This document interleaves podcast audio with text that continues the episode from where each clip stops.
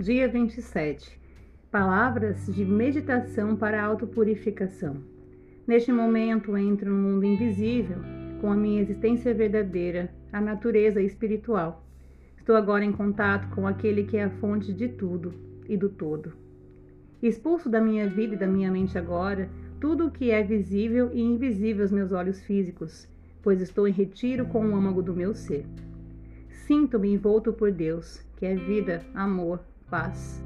Vivo e respiro e existo dentro do amor divino. Respiro o Espírito de Deus e bebo a água da vida em todo o meu ser. Flui para o meu coração o amor puro e sagrado, que elimina todos os pensamentos impuros e egóicos, todas as fraquezas, males e todos os tipos de mesquinharia, escassez e resiliências contra aquilo que me é bom, a resistência para aquilo que chega para me fazer aprender.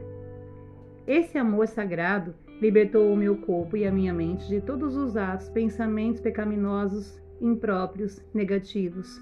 Portanto, dentro de mim existe agora somente o amor e a pureza.